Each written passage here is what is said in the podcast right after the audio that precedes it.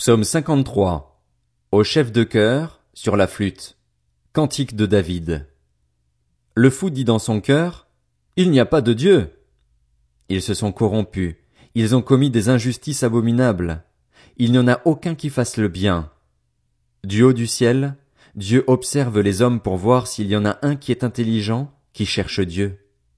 Tous se sont détournés, ensemble ils se sont pervertis. Il n'y en a aucun qui fasse le bien, pas même un seul.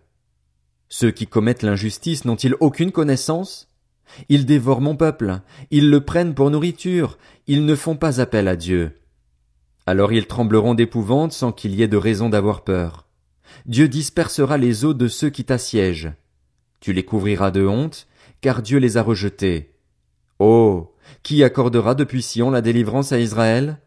Quand Dieu rétablira son peuple, Jacob sera dans l'allégresse, Israël se réjouira.